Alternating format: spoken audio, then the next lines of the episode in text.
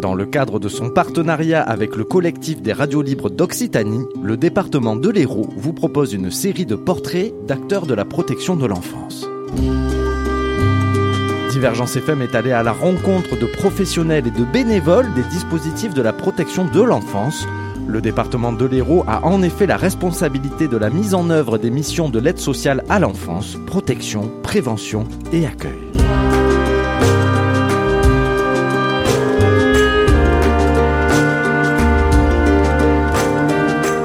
Aujourd'hui, rencontre avec Margot Zerwali et Marion Reich, éducatrices au service d'activité de jour de la maison d'enfance à caractère social Les Terres Rouges de Clermont-Lérault.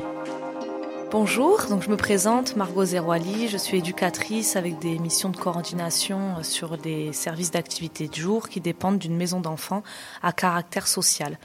Bonjour, du coup je suis euh, Marion Reich, éducatrice spécialisée aussi sur la MEX Les Terres Rouges à Clermont-Lérault en poste sur le service d'activité de jour depuis quelques années maintenant sur un groupe qui accueille les 12-16 ans donc effectivement, avec Margot, on parlait de la présentation, de savoir déjà qu'est-ce qu'une MEX et comment ça fonctionne. Mais une MEX, c'est déjà ce que ça veut dire. C'est une maison d'enfants à caractère social qui accueille euh, de fait des enfants qui ont besoin de protection, puisque le cadre, c'est la protection de l'enfance. Donc en général, euh, pour les enfants âgés de 0 à 21 ans, puisqu'il y a des mesures de contrat jeune majeur, et il y a des accueils qui se font de manière plutôt administrative, euh, souvent au travers d'accueils provisoires c'est en accord avec les parents, c'est contractualisé entre l'agence départementale et les parents, alors qu'à contrario, d'autres accueils se font euh, de manière judiciarisée, puisque c'est suite à une ordonnance euh, de placement provisoire ordonnée par le juge pour les enfants.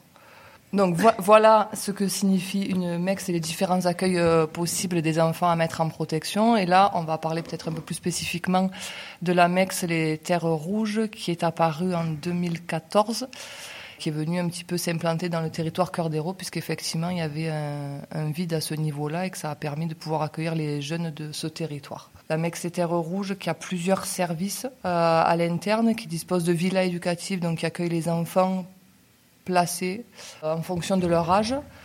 Euh, il y a également un service appartement qui accueille les plus grands, qui sont sur un système d'autonomie et qui se dirigent vers la majorité. Et il y a un service d'accompagnement familial voilà, avec euh, des éducatrices qui accompagnent les familles d'accueil qui euh, accompagnent et reçoivent les enfants. Il y a aussi un nouveau projet, c'est le SAP qui est né, donc le service d'accompagnement personnalisé avec des modalités qui sont particulières en termes de, placement et de travail auprès des familles.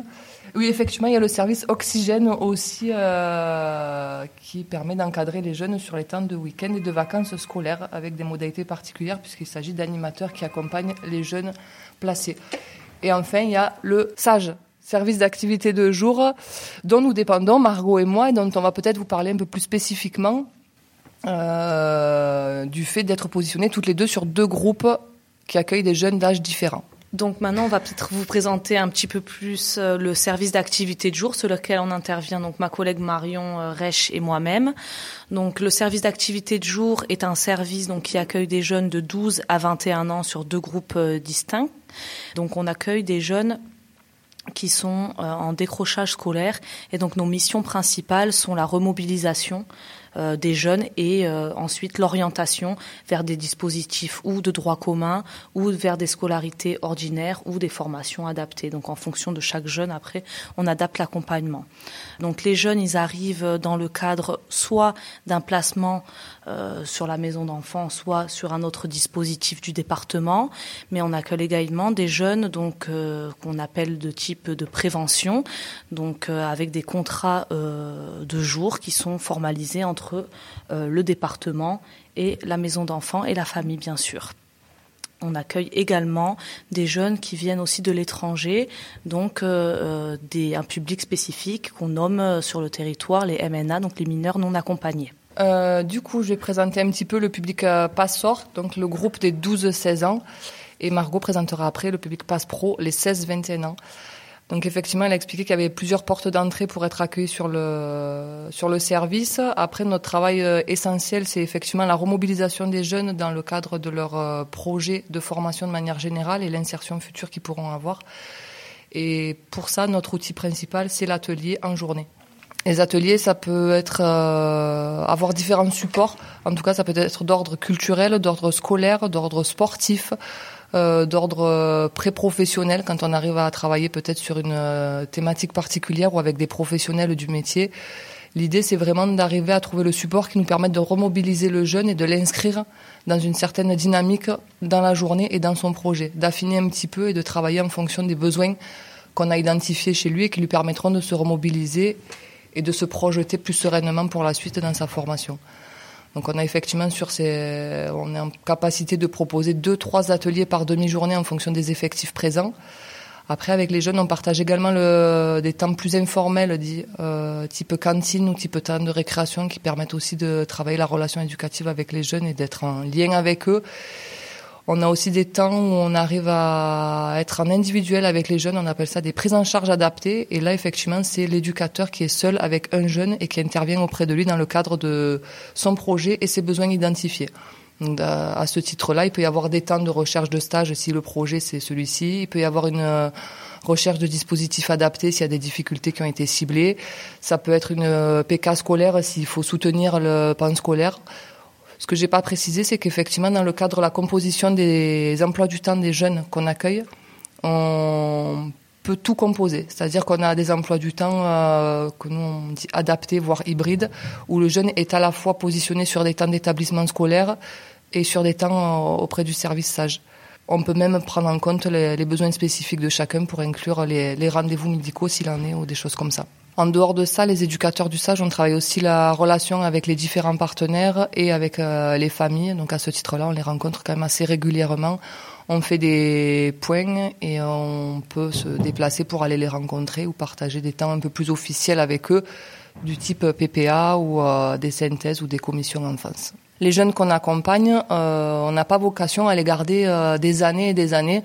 Et effectivement, l'idée, c'est vraiment de, au travers ce port d'entrée, décrochage scolaire et difficultés, de cibler un peu les, les, besoins particuliers, de voir comment on les travaille, mettre les moyens en œuvre, travailler à l'orientation qui soit la plus adaptée possible avec euh, peut-être parfois des mises en place de, partenariats et de soutien extérieur pour que le jeune et potentiellement sa famille s'en saisissent et qu'il puisse continuer le, parcours après sans les éducateurs du service d'activité de jour.